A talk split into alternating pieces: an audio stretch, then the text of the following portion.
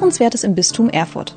Ihr Podcast präsentiert vom Bistum und der Katholisch-Theologischen Fakultät der Universität Erfurt.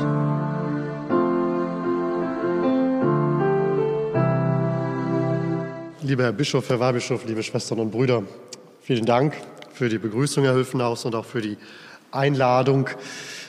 Das Ende der Illusionen, ähm, Herr Weihbischof Hauke, Sie sagten gerade, als Sie das lasen, ich habe keine Illusionen mehr, ich habe Visionen. Ähm, das ist ein schöner, ein schöner Kommentar zum Vortragstitel. Äh, vielleicht können wir ja bei den Visionen äh, dann in den Austausch kommen. Aber ich glaube, dass wir doch noch mal und das ist auch eine wichtige Aufgabe, wie ich Pastoraltheologie verstehe, doch noch mal schauen müssen, wo sitzen die inneren Bilder, äh, mit denen wir arbeiten und an denen wir uns häufig abarbeiten und die dann auch noch mal so etwas wie so eine ja, hohe Frustrationsdichte äh, mit sich bringen. Und äh, ich möchte ein inneres Bild nennen, das so sehr stark ja, eigentlich aus dem 20. Jahrhundert kommt, aber eigentlich davor un, äh, un, ja, widersprochen war, äh, eigentlich seit 2000 Jahren oder länger als 2000 Jahren, nämlich das Bild, äh, dass der Mensch religiös ist. Der erste, der, wenn ich das richtig sehe, wirklich lauthals widersprochen hat, war Eber Tiefensee. Das äh, wissen Sie wahrscheinlich, die Studierenden hier von der Fakultät kennen das mit dem Homo a religiosus. Äh, das muss man aber sagen, ist etwas, was ja, dann sagte man, okay, das ist da im Osten Deutschlands und äh, er hat ja auch diese Erfahrung da. Und äh, ich erinnere mich noch, dass als nach der Wende in den 90ern äh, gab es so ein bisschen so die Mentalität, nicht nur, dass man die deutsche, die westdeutsche Kirchenstruktur auf den Osten legen wollte, wenn ich das richtig verstanden habe, sondern es gab auch so ein bisschen die Tendenz, okay, jetzt ist das Missionsland. Also jetzt wird das, werden die fünf neuen Länder, jetzt werden die äh, Zeit der Aussaat kam damals und so weiter. Ähm, um diese Themen ist es merkwürdig still geworden, weil nämlich sich mal das andere eingestellt hat. Nicht der Westen hat den Osten missioniert, jetzt mal auf Deutschland beschaut, sondern Westeuropa hat sich in Gänze säkularisiert. Und ich gebe, zeige, beginne gleich mit Daten. Und seit 2015 sagen wir sogar, dass äh, der säkularisierende Trend sich eigentlich in allen Weltreligionen zeigt. Säkularisierender Trend meine ich, dass der Gottesglaube, so wie wir in den drei monotheistischen Religionen Gott auffassen als eine Person, noch niemals als dreifaltiger Gott, das ist ja was spezifisch Christliches, dass dieser Gottesglaube lebensweltlich unwichtiger wird. Das heißt nicht, dass es keine starken Auseinandersetzungen gäbe um Religionen, die laut sind. Aber der Gottesglaube an sich im täglichen Vollzug, im Gebet, darin, dass er etwas ist sozusagen als, ein, als eine Lebensmatrix, das wird in allen monotheistischen Religionen, und deshalb jetzt mal die erste Folie, äh, wird, das, genau, wird das geringer. Und äh, ich habe Ihnen diese Tabelle, die ist von 2020 aus einem Artikel aus den USA mitgebracht, wo man einfach mal den Zeitraum 2007 bis 2019 analysiert hat. Und dann können Sie es einigermaßen sehen. Also es sind verschiedene Länder. Ähm, Deutschland ist gar nicht dabei. Ähm, aber wichtig war den Forscherinnen und Forschern, dass sie zeigten, dass diese Mehr dass die USA das einzige moderne Land sind, das Modernisierung und Religion zusammendenkt. Das dachte man ja lange in der Religionssoziologie, dass das nicht stimmt. Sondern dass in den USA, das ist der ganz untere Balken, Säkularisierung auch völlig durchschlägt. Also es war ja lange so die Annahme, da wo Religion und Moderne zusammenpassen, das ist zumindest in den USA so. Also stimmt die alte Säkularisierungsthese nicht, dass Moderne und Religion äh, im Widerstreit stehen. Das Gegenteil ist der Fall. Wir wissen jetzt auch nach Corona, dass in den USA die ersten auch äh, presbyterianischen Kirchen schließen. Also es geht durch alle Konfessionen und alle Religionen durch. Es gibt ähm, in, in, Asien, das ist noch mal, muss man noch mal gucken, wie monotheistisch das generell war, aber gibt es auch deutlich die Tendenz äh, in einigen Ländern, bis auf ein paar, wo man das feststellen kann. Aber sonst kann man sagen, der Monotheismus ist auf der ganzen Welt auf dem Rückzug. Wer sich ein bisschen auskennt mit den Achsenzeittheorien, kann darüber nachdenken, ob, da was, ob sich da sozusagen Bogen schlägt. Das wäre ein weiterführender Diskurs. Da bin ich gerade ein bisschen dabei zu forschen. Aber äh, der Monotheismus ist auf der ganzen Welt auf dem Rückzug. Aber, und jetzt kommt die Formel, äh, die ich dazu äh, immer gerne gebrauche, Säkularisierung ist, und das ist auch der Stand der Religionssoziologie seit 2015, ein Megatrend, aber kein Universaltrend. Das heißt, der Gottesglaube verschwindet als sozusagen gesellschaftliches Phänomen, beziehungsweise als etwas, worauf man sich gesellschaftlich gemeinsam bezieht und auch lebensweltlich, wie gesagt. Aber das bedeutet nicht, dass wir irgendwann in einer ganz gottlosen Welt leben. Nur Gottesglaube wird geringer und individueller, singulärer. Ähm, ich möchte Ihnen das nochmal demonstrieren an einem Land wie Österreich. Ähm, man sagt ja immer eigentlich, die klassischen protestantischen Länder, das war ja auch lange ein Narrativ, um die Säkularisierung im Osten Deutschlands zu erklären, die, die, die klassisch protestantisch geprägten Länder oder Landstriche sind säkularisierungsaffiner, also Skandinavien und die Niederlande und so.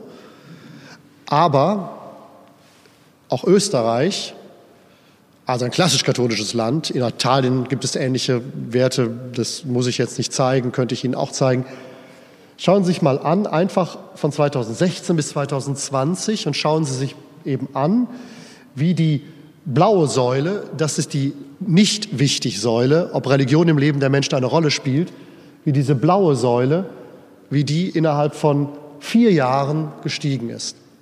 Von 47 auf 68 Prozent. Erosionsartig. Dass Menschen sagen, Religion ist für meine Lebensdeutung, gerade Corona war der Anlass, gerade wenn es darum geht, Kontingenzen zu deuten, also Lebensbegrenzungen, eine klassische Definition von Religion heißt Kontingenzbewältigung, dann brauche ich Religion dazu nicht. Ja, noch 19 Prozent sagen, dass sie wichtig ist. Das hat jetzt gar nichts damit zu tun, ob die Leute in den Gottesdienst gehen oder so, sondern erstmal so, spielt das überhaupt eine Rolle in meinem Leben? Und wenn wir das sehen, dann glaube ich, müssen wir wirklich, ob das eine Illusion ist, weiß ich nicht, aber wir müssen noch mal, sind auf uns selber zurückgeworfen, nämlich mit der Prämisse, und das ist das, was Eva Tiefensee eben schon sehr lange sagt, braucht jeder Mensch wirklich Gott? Ist jeder Mensch religiös? Hat er ein transzendentales Existenzial? Um nochmal Rana zu zitieren, der ja darauf sozusagen seine Theologie aufbaut. Das heißt, wir müssen an unsere eigenen ja, Illusionen, Prämissen ran. Denkvoraussetzungen, die wir für unser Denken und eben auch für unsere Pastoral sehen. Ich sage mal aus einem Beispiel aus der Kasualpastoral, brauchen diese Leute, also brauchen Menschen, die zu uns kommen oder die mit uns Kasualien feiern, ihre Lebenshöhepunkte bei der Firmung und so, haben die wirklich eine Sehnsucht nach Gott oder ist da auch das Ritual vielleicht nochmal stärker? Und dann ist natürlich die Herausforderung, Herr Weihbischof, Sie haben das ja auch gemacht, in dieses Ritual den Gottesglauben einzuspielen. Das macht das ja nicht, das schließt das ja nicht aus. Aber erstmal, glaube ich, ist es wichtig zu sehen, dass ähm, das, was wir ein allgemeines religiöses Bedürfnis nennen, dass das so zumindest empirisch nicht festzustellen ist.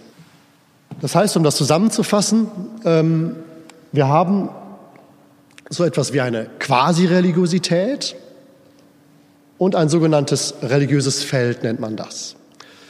Quasi-Religiosität ist das, was sehr stark auf dem Vormarsch ist. Ich habe mal ein paar Bilder hier. Das Joggen am Sonntagmorgen zum Beispiel. Äh, dann das, die, die Yoga-Geschichten, ja, all diese Dinge. Also man hat die verschiedensten äh, Sektoren, in denen Menschen Sinndeutung, Lebensdeutung, Lebenstransformationen begehen. Und die sind eben nicht zwingend religiös. Man kann natürlich sagen, das ist das, was äh, Thomas Luckmann seit den 60er Jahren gemacht hat, macht er heute auch nicht mehr, ähm, zu sagen, das ist Religion. Dann ist alles Religion. Dann ist Weight Watchers Religion, dann ist alles Religion. Man kann aber auch sagen mit Hans Joas, das sind Transzendenz, Transzendierungspraktiken, die aber nicht die Transzendenz anzielen. Das heißt nochmal, Transzendierung und Transzendenz zu unterscheiden.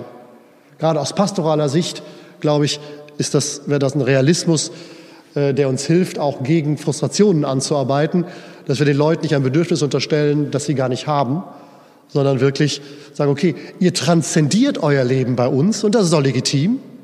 Toll, also das ist ja nicht, das ist ja nicht nicht pastoral, aber eure Transzendierung, die schließt nicht notwendig ein, dass ihr damit Gott anzielt. Ja? Also diese Unterscheidung zwischen Transzendierung und Transzendenz ist wichtig. Ähm, und dann zum Beispiel, wenn ich in, als ich in Münster Studierendenpfarrer war, hatte ich häufiger sonntags morgens um 9 Uhr die Messe außerhalb einem Kloster außerhalb der Stadt.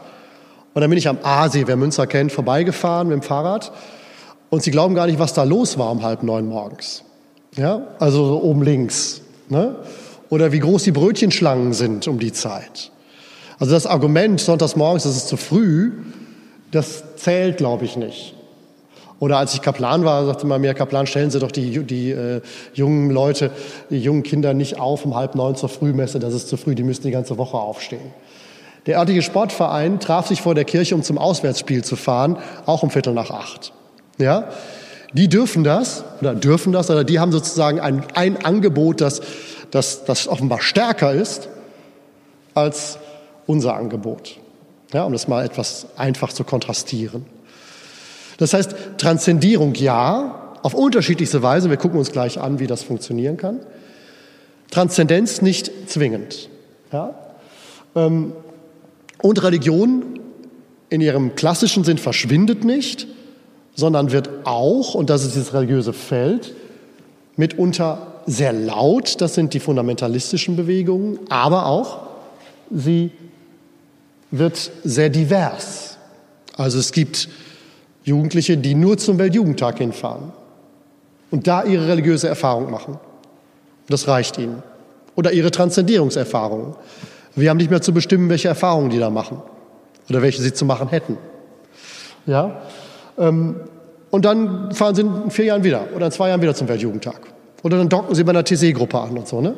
Ähm, und ja, und dann, dann mischen sie sozusagen vielleicht ein bisschen Buddhismus in ihren Glauben. Ja, also das sind, das sind, das sind Phänomene, auf die wir, glaube ich, in, auf diese, ja, diese hybriden Phänomene auch, auf die wir sozusagen mit, mit einer klassischen Pastoral, aber auch mit einer klassischen Dogmatik gar nicht wirklich vorbereitet sind. Und wenn wir da Normativitäten gegenhalten, also Richtigkeiten gegenhalten, dann winken die Leute ab, verstehen das noch niemals, worum es in solchen Streits geht.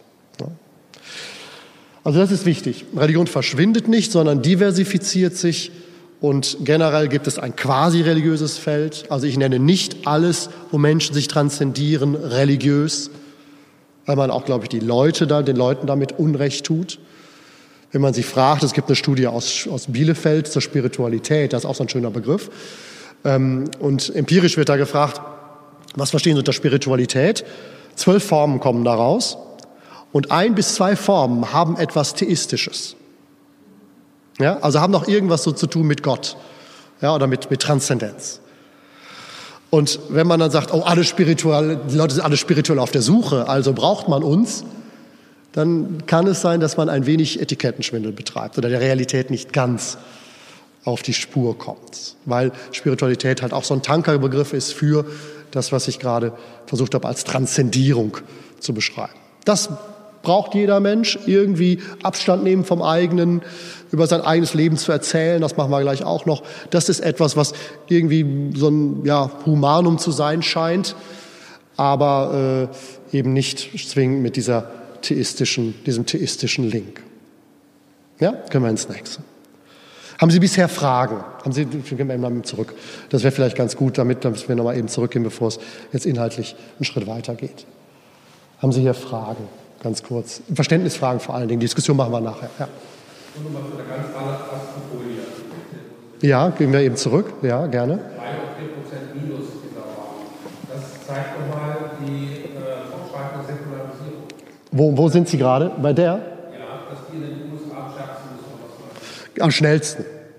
Am schnellsten, genau. Mit am schnellsten. Ja, genau. Bei den ersten vier ist das Tempo es geht, es geht um den, um den Jahreszeit, es geht um von 2007 bis 2019. Was in diesen zwölf Jahren, wo sozusagen die höchsten Ausschläge sind in der Zeit. Und äh, das ist das ist sozusagen der der äh, Sie müssen das das ist das ist von dem von dem äh, Ingelhardt aus den USA ein klassischer Säkularisierungstheoretiker, der eigentlich der, der Religion gar keine Kraft mehr zu äh, muss man sagen. Aber der äh, hat halt seit 30, 40 Jahren redet er von Säkularisierung und das war 30, 40 Jahre nicht so en vogue, wenn man sagt, das ist Individualisierung. Und jetzt sagt er, und jetzt zeige ich euch nochmal, dass ich recht hatte. Das sind so ein bisschen so diese Folie. Aber man kann da natürlich auch ein bisschen was rauslesen, weil es äh, objektive empirische Daten sind. Ja.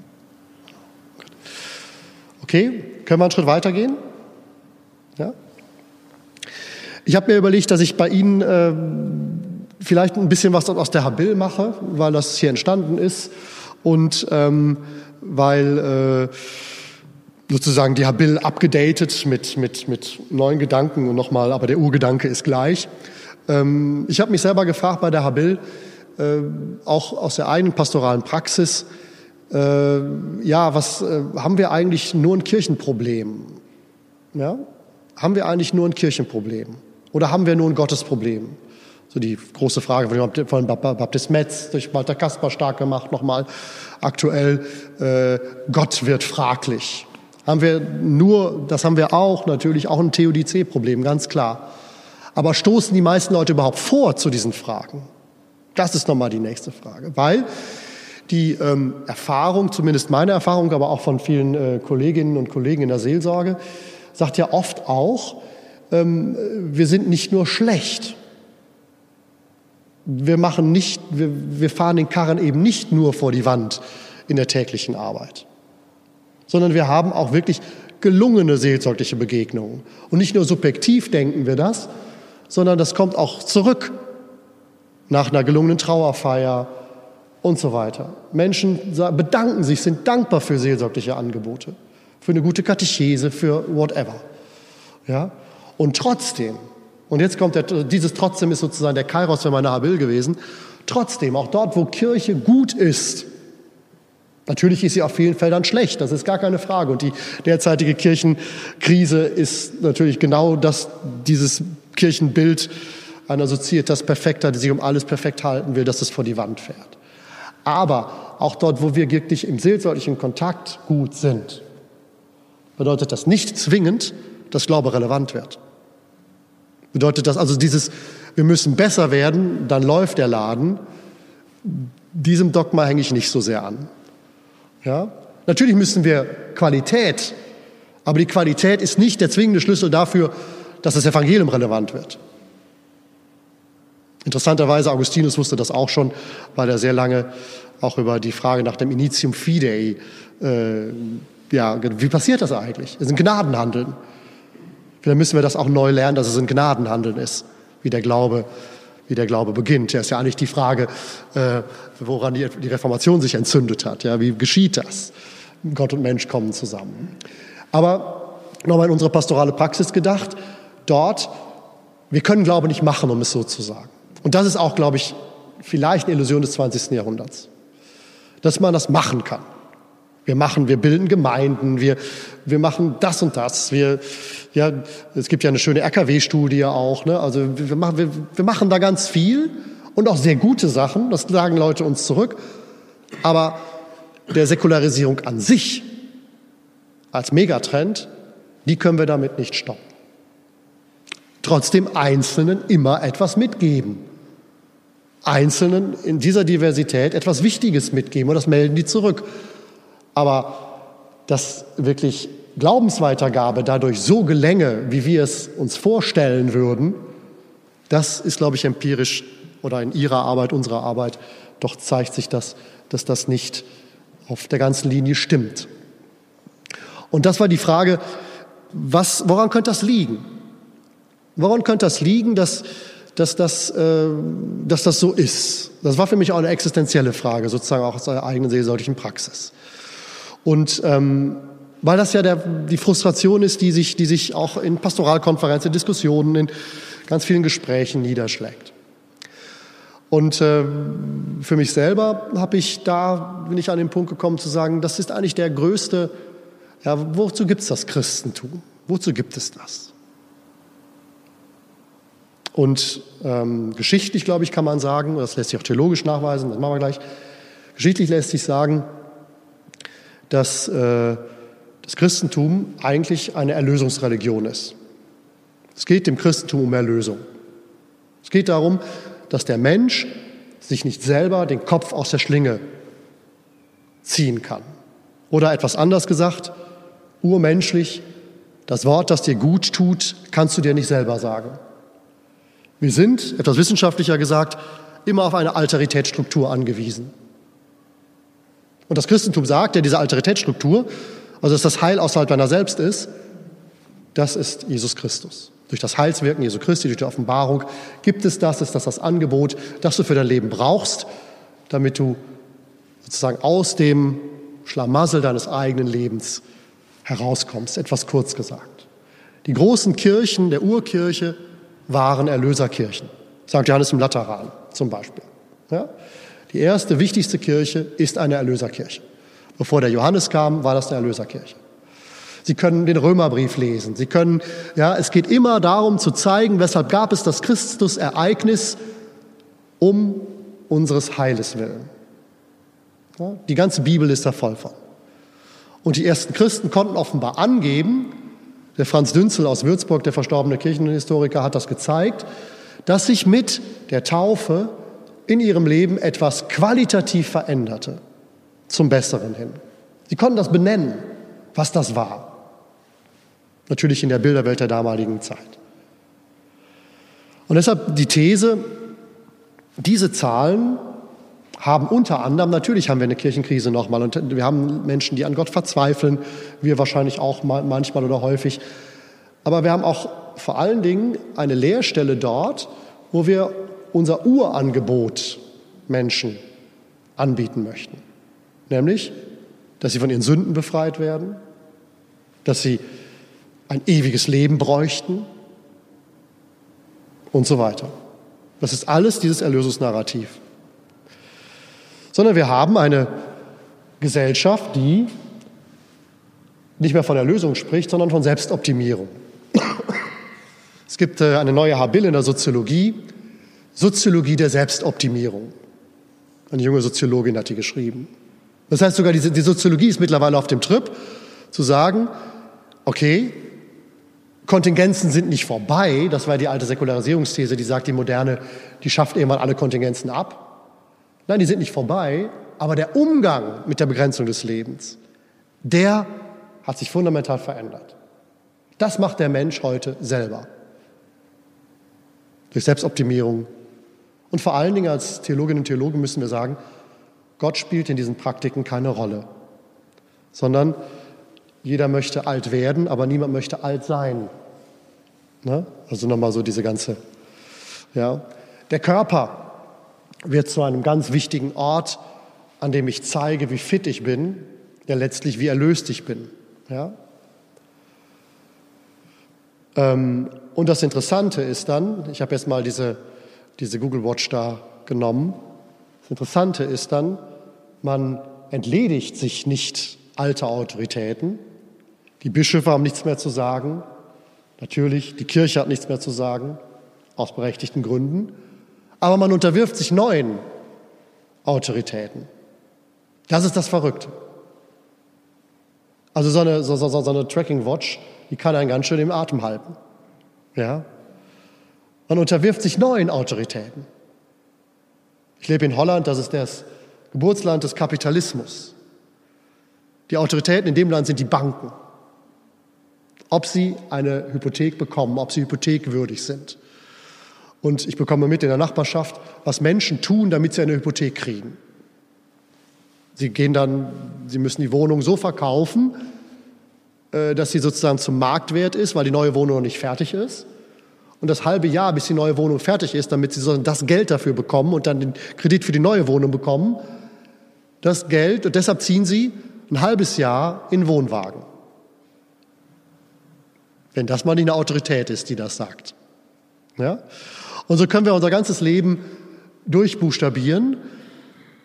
Autoritative Strukturen haben sich nicht, die klassischen natürlich, die sind aufgelöst. Aber sie haben sich auch verschoben. Genauso wie die Kontingenzpraktiken sich verschoben haben. Sie sind nicht weg, nur unser Job fällt darin eben sehr stark aus. Oder eine andere Autorität eben, was ich mit dem Sportverein sagte. Das heißt, es gibt natürlich noch diese Autoritäten.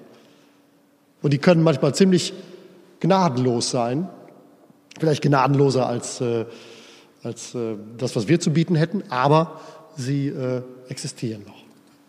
Nach Corona eben dieses Bild nochmal. Ja. Ähm, in der Corona-Zeit war es äh, sehr interessant, dass das eigentlich so das Reisen und die Mobilität mit dasjenige waren, was, äh, es gibt auch Untersuchungen zu, was mit am meisten vermisst wurde. Ja? Dass man nicht mehr wirklich arbeiten gehen konnte und so, dass man, aber dass man sozusagen seine Mobilität einstellen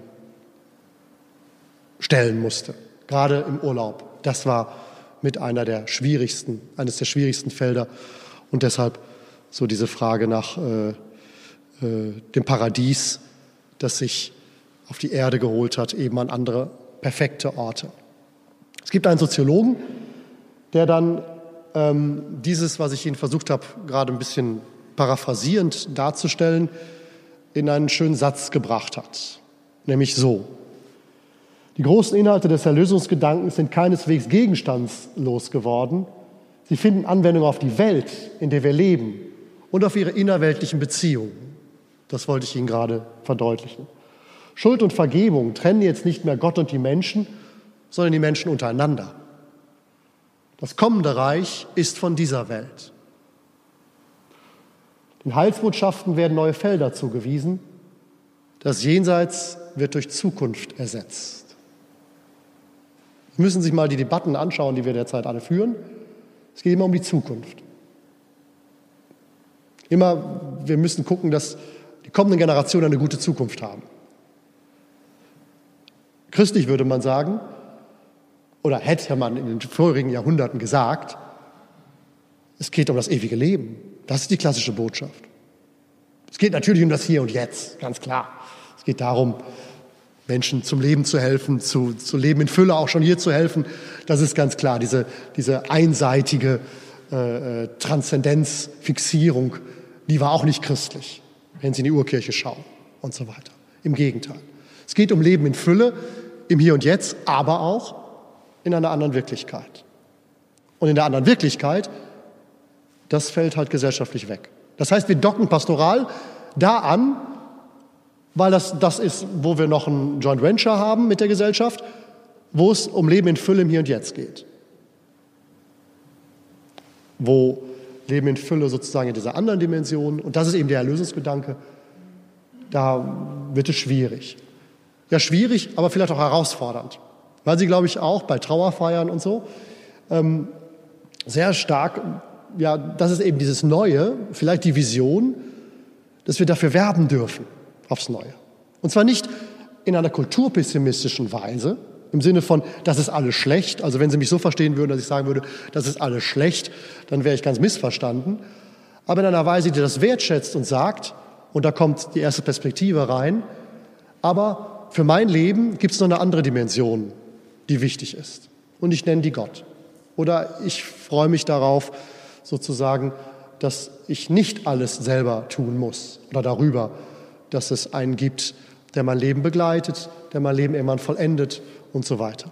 Aber wir müssen, und das ist die Herausforderung, glaube ich, mitten dieser Koordinaten ganz neu für den Gottesgedanken werben. Und nicht durch Abwertung dessen, sondern durch eine liebevolle Aufmerksamkeit, würde ich sagen, wie unsere Kultur mit diesen Themen eigentlich umgeht. Und vielleicht, wenn wir ehrlich sind, gehen wir ja auch selber manchmal damit so um. Ja? Also, wenn man, wie gehen wir selber mit Schuld um? Wie gehen wir, das ist ja die große Frage in unserer Kirche heutzutage. Bedienen wir auch die Mechanismen der Selbst- Erlösung oder auch der Kunst ist nicht gewesen zu sein, das waren andere und so weiter. Gibt es wirklich auch in der Kirche so etwas wie ein sich unter das Kreuz stellen und so weiter? Ich glaube, das sind Zukunftsfragen, die ganz wichtig sind, ähm, wo wir Gottlob, glaube ich, mittlerweile hinkommen, dass wir die uns selber erstmal stellen müssen, bevor wir sie der Gesellschaft stellen. Ja? Das ist auch eine Frucht, dass wir erstmal in der Kirche darauf zurückverwiesen sind. Wie, hält, wie halten wir es denn selber mit der Religion? Bevor wir bei anderen sagen, ihr seid alle so weit weg. Ja? Aber nochmal zur Analyse. Das Jenseits wird durch Zukunft ersetzt. Und Sie können in verschiedene gesellschaftliche Bereiche schauen. Das passiert da. Ich habe Ihnen zur Illustration nochmal einen, einen äh, Totenzettel mitgebracht, ähm, um das nochmal sozusagen aus, aus der Perspektive äh, Westdeutschlands zu, zu, zeigen und nicht zu sagen, hier nur im Osten ist es säkular. Äh, das ist aus einer Pfarrei, wo ich Weihnachten immer die Christmette feiere, einem Dorf am Niederrhein. Und äh, ich kenne den, den Verstorbenen persönlich, der war jede Woche in der Messe. Und äh, ja, es fällt eigentlich jeder theistische, theistische Bezug aus auf dem Totenzettel. Das Einzige, was ist, in Liebe und Dankbarkeit beten wir für. Ja? Und das war jemand, der war jeden, Sonntag, jeden Sonntag in der Kirche. Vielleicht hätte er den Totenzettel ja anders formuliert, aber seine Kinder, denen scheint das nichts mehr zu sagen oder zu geben. Ja? Also eines Morgens du, äh, wachst du nicht mehr auf, die Vögel singen, wie sie gestern sangen und so weiter. Also eine völlige immanente Deutung äh, dessen, was da passiert. Wie gesagt, nicht kulturpessimistisch, einfach nur verstehen, was da passiert. Können wir nochmal das nächste machen? Genau. Und dann eben auch eine nicht äh, theistische, äh, ja, nicht theistische, oder nicht, nicht irgendwie religiöser, kann man glaube ich sagen. Nicht irgendwie gearteter religiöser Bezug. Ja? Du bist frei, genau, ja, genau, ja, genau. Das ist, und das sind, aber da haben sich, und das, darauf möchte ich Sie halt hinweisen, und wie gesagt, nochmal, noch mal nicht kulturpessimistisch, dass sich, wie sich Semantiken verschoben haben, von denen wir dachten, dass sie uns gehören. Hm. Ja? Und das tun sie nicht mehr. Und wie sich, wie Normativitäten, die wir formuliert haben, Bücher, Bibliotheken voll, sowohl kirchlich als auch theologisch, wie Normativitäten nicht mehr greifen. Also im Sinne von so und so muss es sein. So und so funktioniert der Mensch. Irgendwann kommt er auf Gott.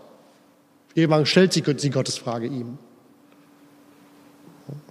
Genau. Selbst im Tod nicht. Ich glaube, diejenigen, die Beerdigungsdienst sind, die äh, kennen das. Jung Khan, ein äh, koreanisch-deutscher äh, Kulturwissenschaftler, deutet das mit dem Tod so.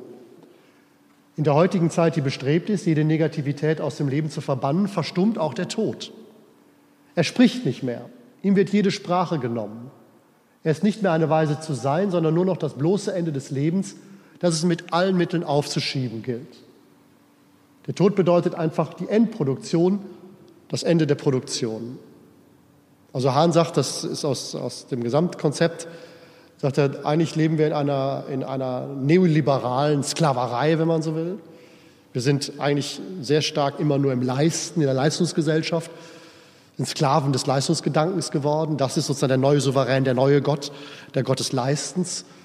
Und äh, da muss man produzieren, produzieren, produzieren. Wenn man das nicht mehr kann, dann ist halt vorbei. Dann ist es auch gut gewesen.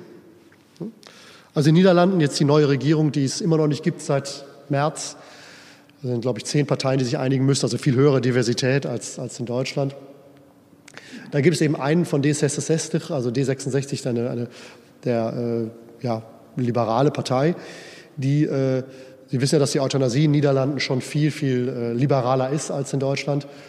Und die haben jetzt für, also wenn es diese Regierungskoalition wird, dann wird wahrscheinlich ab 75 die Möglichkeit, Euthanasie äh, äh, zu beantragen, ohne jede Indikation, gesetzlich verbürgt. Das heißt, Sie können mit 75, auch wenn Sie gesund sind, sagen, war gut. Das Ende der Produktion. Ich habe genug getan. Ja? Und die Normativität einer Gesellschaft, die sagt, der Mensch äh, ja, ist sich nicht, ist sich sozusagen auch gegeben oder geschenkt. So diese Normativitäten oder ganz geschweige der theologischen oder der kirchlichen Normativitäten sind weg. Die Normativität wandert völlig ins Individuum.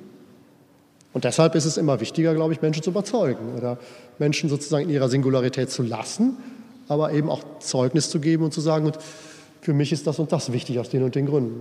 Aber das ist eine ganz andere Gestalt von Pastoral und Kirche, als wir die sozusagen generell denken, dass sie richtig ist und funktionieren könnte. Ich möchte noch mal ganz kurz, äh, nicht um Sie zu langweilen, aber dann doch äh, auf die Frage hin, stimmt das ja mit dem Erlösungsgedanken so, äh, noch mal eben so ein paar systematisch-theologische Stimmen einfangen, damit Sie nicht denken, ich, ich, ich biege meine These hier rum. Ähm, Thomas Pröpper, ich gehe davon aus, dass mit dem Erlösungsgedanken in der Tat das für das Ganze des christlichen Glaubens Entscheidende auf dem Spiel steht. Also wenn Erlösung nicht mehr funktioniert oder nicht mehr gewollt und gebraucht wird, dann steht alles auf dem Spiel, sagt Pröpper. Jürgen Werbig, dass Gott rettet, ist die Grundvoraussetzung der Soziologie.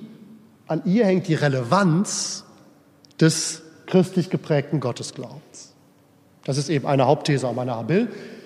Der Relevanzdiskurs ist und war immer der Erlösungsdiskurs, weil sich in der Erlösung sozusagen die Frage mit, wofür mache ich das? Oder etwas ganz salopp gesagt, was habe ich davon? Nicht utilitaristisch verstehen, bitteschön. Aber was verändert sich in meinem Leben? Wozu ist mein Glaube gut und da?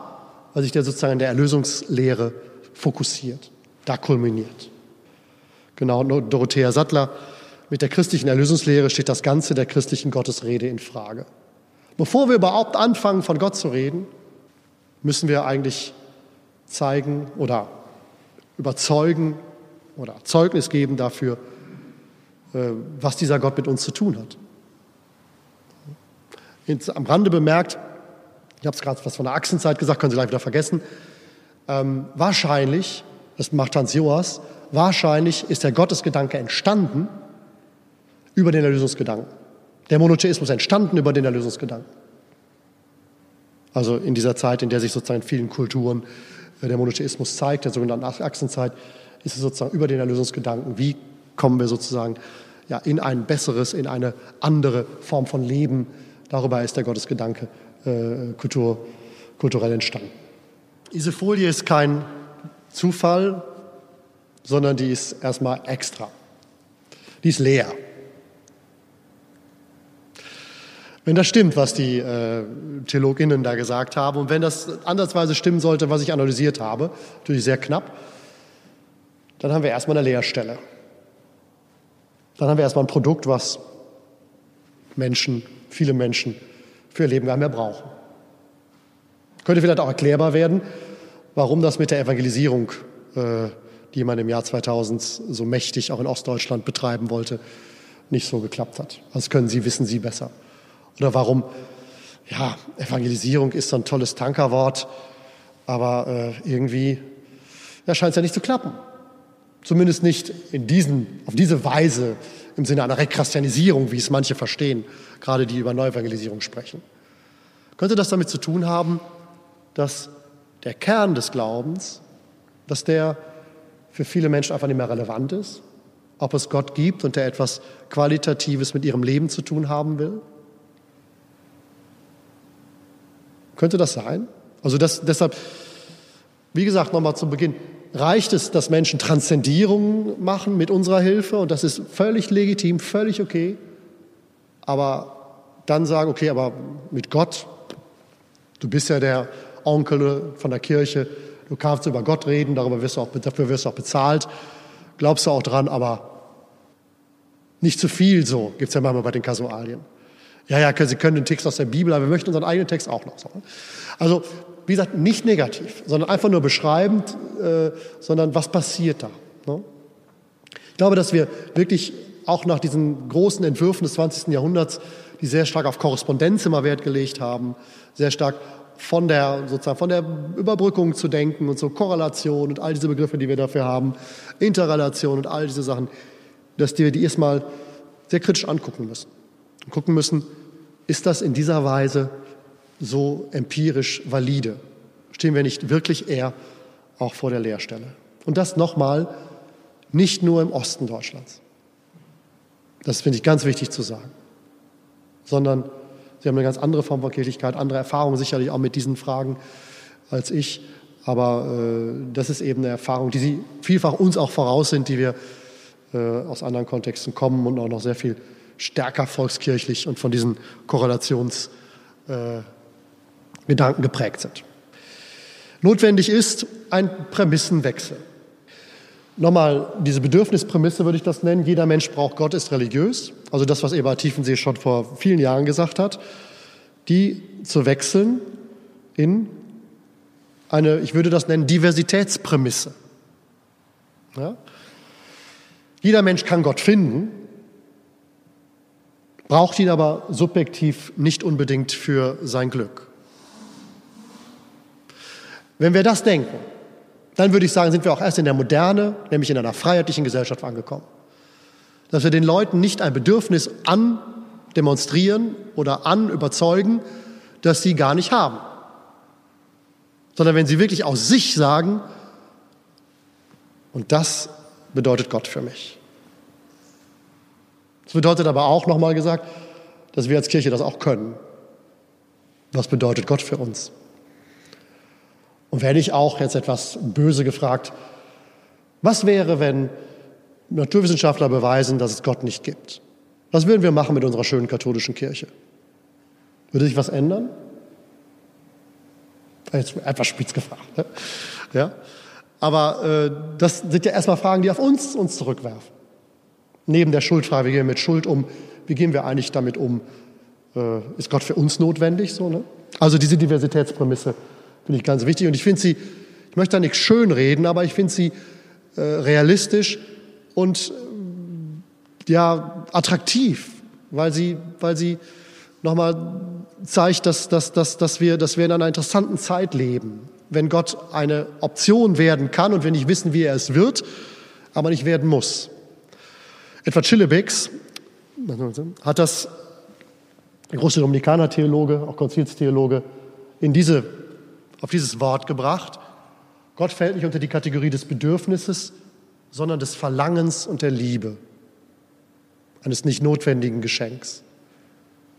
Also, das ist, als ich das gelesen habe, habe ich gesagt, genau, das ist der Bild, das war nach der Bild. Ähm, das, ist doch, erst dann ist der Glaube doch wirklich das, was er sein soll, frei. Wenn Gott nicht, wie Meister Eckhart sagt, behandelt wird wie eine Kuh, die wir melken. Also ich bin ich glaube an Gott, weil ich was davon habe, sondern weil ich ein Bedürfnis habe. Wirkliche Liebe ist eine Liebe, die nicht rechnet, die nicht fragt, was habe ich davon. Und die Gottesbeziehung wäre ja sozusagen erst wirklich reif, wenn man so will, eine schwierige Kategorie, aber reif, wenn wir sagen, ich liebe Gott um seiner selbst willen, weil ich glaube, dass er mich auch um meiner selbst willen liebt und will und bedingungslos annimmt. Des Verlangens und der Liebe. Ich möchte auch als ein Mensch, der in dieser Welt lebt, denken Sie an die Zahlen, auf meinen Glauben nicht verzichten. So. Ich glaube, dass es dran ist, ja, über diese Fragen zu sprechen. Ja? Wenn Gott nicht mehr notwendig ist, ist die Frage, warum ist er denn für uns notwendig? Wie geht das mit dem Zeugnis? Ah, es geht, geht nicht darum, dass ich Ihnen jetzt einen Schlüssel, dass wir die ganze Situation auflösen oder so. Äh, ich möchte das jetzt nicht irgendwie in die Ecke stellen und sagen, äh, äh, jetzt machen Sie das bitte und dann funktioniert es. Es geht mir nicht darum, Ihnen jetzt irgendwelche Tools und Tricks an die Hand zu geben.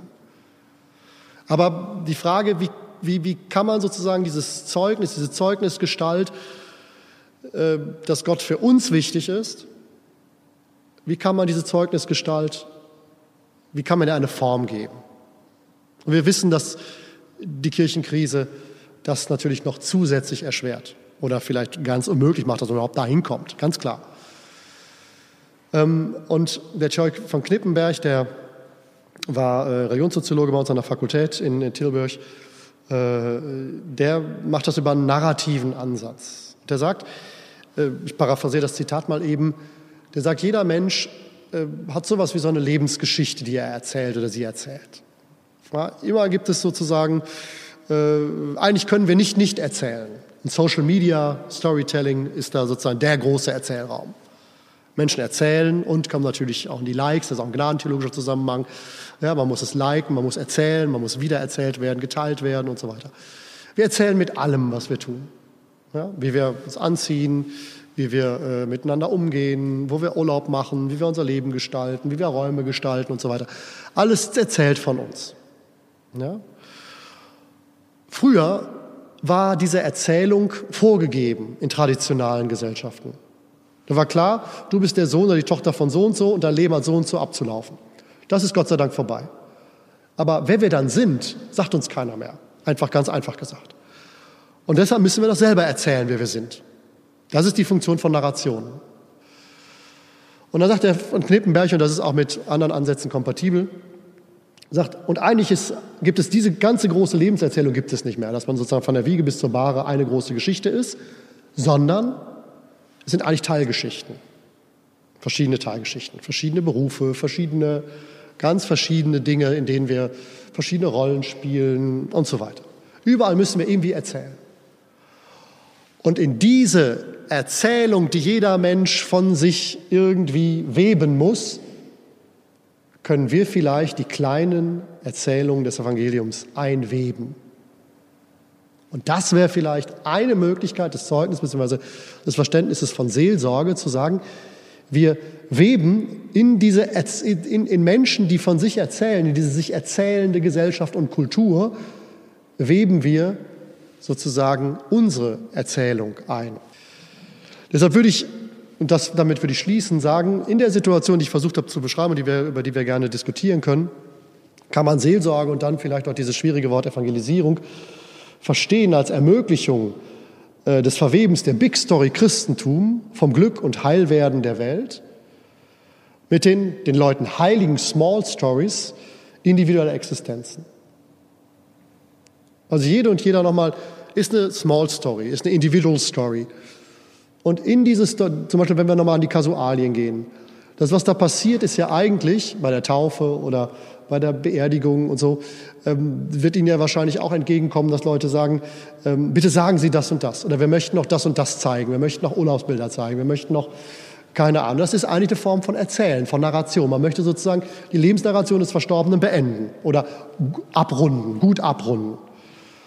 Und die Kunst ist, in dieses Erzählen, das sozusagen die große, ja, die große Kunst ist, die eigentlich jeder und jede beherrschen muss heute, in dieses Erzählen hinein unsere Erzählung anzubieten, zu verweben, auf völlig unterschiedliche Weise. Durch Kirchräume. Zum Beispiel die Frage, wie gehen wir mit unseren heiligen Räumen um? Jetzt sage ich was Ketzerisches. Wie wir mittlerweile mit unseren Kirchen umgehen, ist, glaube ich, etwas, wie säkulare Menschen mit ihren heiligen Räumen nicht umgehen. Also es gibt ja keine Fahreinführung mehr.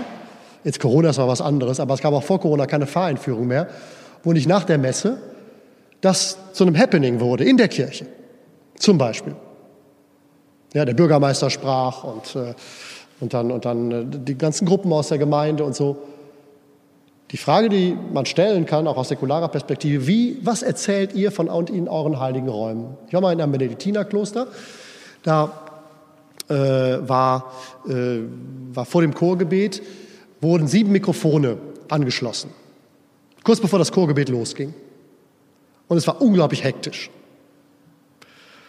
Und da kann man ja die Frage stellen, was erzählen die von sich? Ich hatte den Eindruck von Geschäftigkeit und nicht von Kontemplation zum Beispiel. Also das sind, es geht nicht um moralische Werte, sondern um die, dafür zu sensibilisieren, wie erzählen wir was und wo. Wie wirkt das? Es geht auch nicht darum, dass das irgendwie alles anders und besser werden muss, aber ich finde diesen Begriff des Heiligen da sehr aufschlussreich.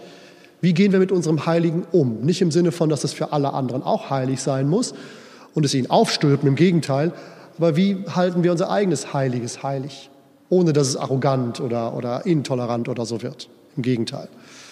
Das sind, das sind Frauen. Oder wie, ja, wie lassen wir Menschen in der Seelsorge, das finde ich auch ganz wichtig, wie lassen wir Menschen in der Seelsorge ihre Geschichten erzählen, zum Beispiel in der Katechese. Dass sie wirklich ihre Lebensgeschichten erzählen können. Und die seelsorgliche Kunst, würde ich sagen, ist, darin zu verweben und zu gucken, wo sind Anschlussstellen, wo wir einen Faden des Evangeliums einwirken, einweben können. Im Sinne von, das musst du nicht alleine machen. Oder da ist jemand bei dir. Ein ganz wichtiger Faden des Evangeliums ist Segen. Herr Weihbischof, da haben Sie, glaube ich, größere Erfahrungen mit. Ist Segen, weil Segen etwas ist, was, was, was wirklich dann noch ein bisschen Transzendenz und ein bisschen, so ein bisschen so sagt, du musst dein Leben nicht selber nur äh, dirigieren und so weiter. Also damit würde ich gerne schließen. vielleicht auch zur Diskussion stellen, äh, äh, dass in der Situation, in der wir sind, die wir jetzt, glaube ich, nicht mehr so gut schön färben sollten, äh, doch zu sagen, vielleicht geht es über so eine narrative äh, und zeugniskonturierte Weise, das Christentum auch heute noch äh, anzubieten. Vielen Dank. Sie hörten Hörenswertes im Bistum Erfurt. Ihr Podcast präsentiert vom Bistum und der Katholisch-Theologischen Fakultät der Universität Erfurt.